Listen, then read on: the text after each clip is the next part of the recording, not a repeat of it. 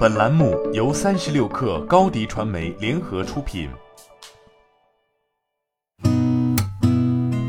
八点一刻，听互联网圈的新鲜事儿。今天是二零二一年五月八号，星期六。你好，我是金盛。据中新网报道，近日因玩家未经腾讯授权直播《王者荣耀》游戏，直播平台火山小视频现抖音火山版被广州知识产权法院认定侵权。法院一审判决平台停止直播相关游戏，并赔偿原告腾讯八百万元。法院审理后认为，《王者荣耀》运行中的连续画面著作权由游戏开发商享有，且游戏直播不构成对著作权的合理使用，要求火山小视频停止《王者荣耀》游戏直播，但没有支持原告的全部赔偿数额。毕马威中国与穆迪戴维特近日联合发布报告称，截至二零二零年底。海南离岛免税业产值约五十亿美元。如果海南继续保持其现有增长曲线，海南可能在短期内成为全球最大免税市场。目前，政府已经在围绕确保这一增长进程改进相关政策。三十六氪获悉，微信发布二零二一五一中国人撒花报告。报告显示，五月一号至五月四号，全国微信运动日均总步数达二点七二万亿步。约两万名用户喜提微信运动最高步数，至少有一天达到九万八千八百步。此外，对比节前一周五一期间，在视频号中开播的旅游主播数量增六点七倍，总开播时长增长至百分之六百零一。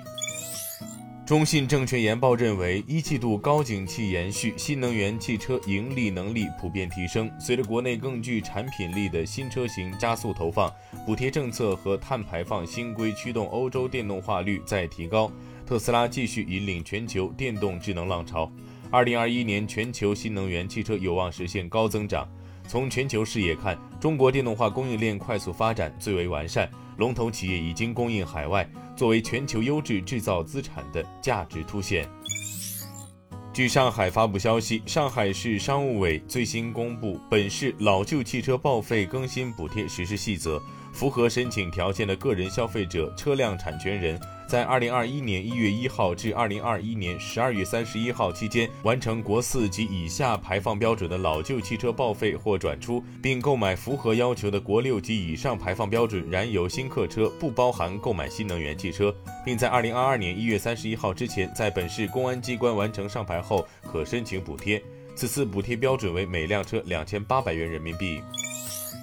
三十六氪获悉，高端医疗器械研发商博邦方舟完成超五千万元 A 轮融资，由中国风险投资有限公司旗下基金达成创投、天士力资本投资、建医会、潮山资本担任独家财务顾问。博邦方舟表示，本轮资金将用于家庭版无创血糖仪的生产、推广及便携版无创血糖仪的报证生产，为公司未来发展及后续融资奠定基础。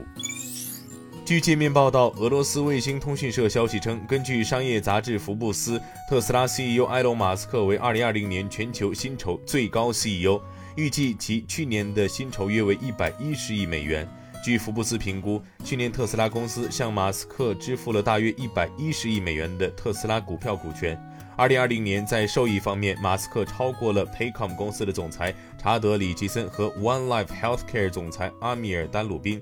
里奇森和鲁宾去年的收入分别为二点一一亿美元和一点九九亿美元。